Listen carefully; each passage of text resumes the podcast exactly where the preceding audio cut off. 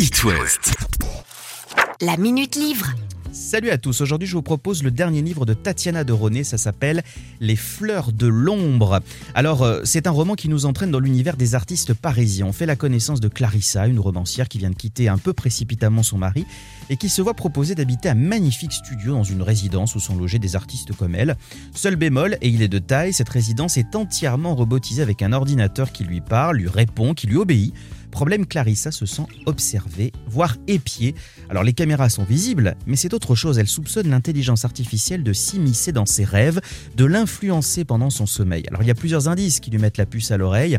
Aidée de sa petite fille Andy, une adolescente qui n'a pas froid aux yeux et qui veut protéger cette grand-mère qu'elle adore, eh bien Clarissa va tenter de comprendre ce qui se cache derrière cette société à l'origine de cette expérience de colocation inédite. C'est un roman très bien écrit, intéressant, qui nous projette dans un monde futur plutôt inquiétant.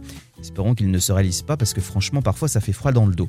Alors en revanche c'est la conclusion qui m'a un petit peu déstabilisé autant vous le dire. Peut-être que ce roman aura une suite, ce sera logique.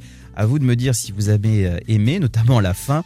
Les Fleurs de l'ombre, c'est signé euh, Tatiana Doroné. C'est aux éditions euh, Héloïse Dormesson et c'est parfait pour frissonner en cette période estivale. Je vous souhaite une bonne lecture et un bel été.